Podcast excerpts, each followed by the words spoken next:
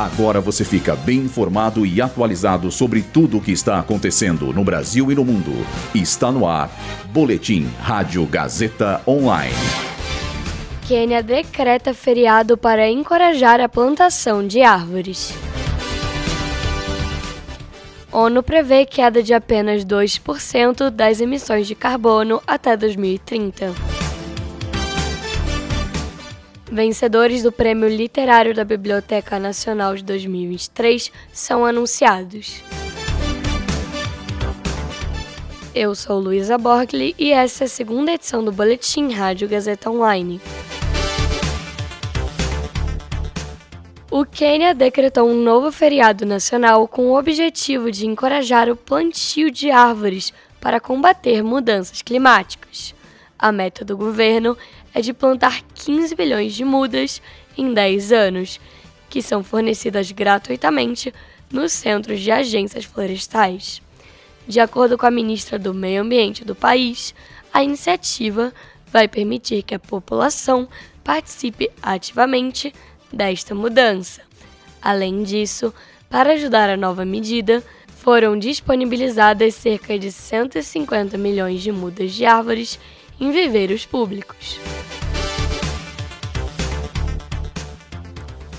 De acordo com o um relatório divulgado ontem pela ONU, os atuais compromissos climáticos dos países resultarão em uma redução de apenas 2% das emissões do gás de efeito estufa até 2030, na comparação com 2019. Embora os picos das emissões globais estejam previstos para acontecer nessa década, o resultado está longe da queda recomendada pelos cientistas, que é de 43%. Vale ressaltar que, em comparação com os índices registrados em 2010, as projeções para daqui sete anos indicam um aumento de 9% das emissões globais.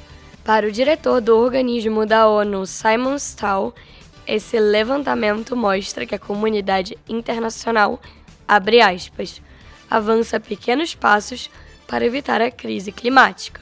Fecha aspas.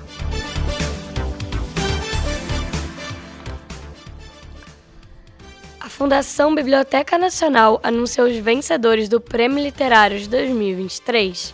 A honraria é responsável por contemplar escritores brasileiros em 10 categorias, referentes a gêneros textuais diversos. São eles poesia, romance, conto, ensaio social, ensaio literário, tradução, projeto gráfico, literatura infantil e literatura juvenil.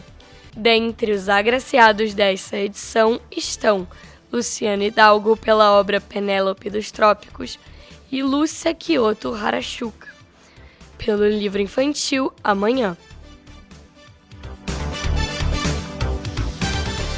Esse boletim contou com o roteiro de Luísa Borgli e Heloísa Rocha, suporte técnico de Agnoel Santiago, supervisão técnica de Roberto Vilela, supervisão pedagógica de Rogério Furlan, direção da Faculdade Casper Libero, Marco Vale. Boletim Rádio Gazeta Online. Rádio Gazeta Online. Você conectado.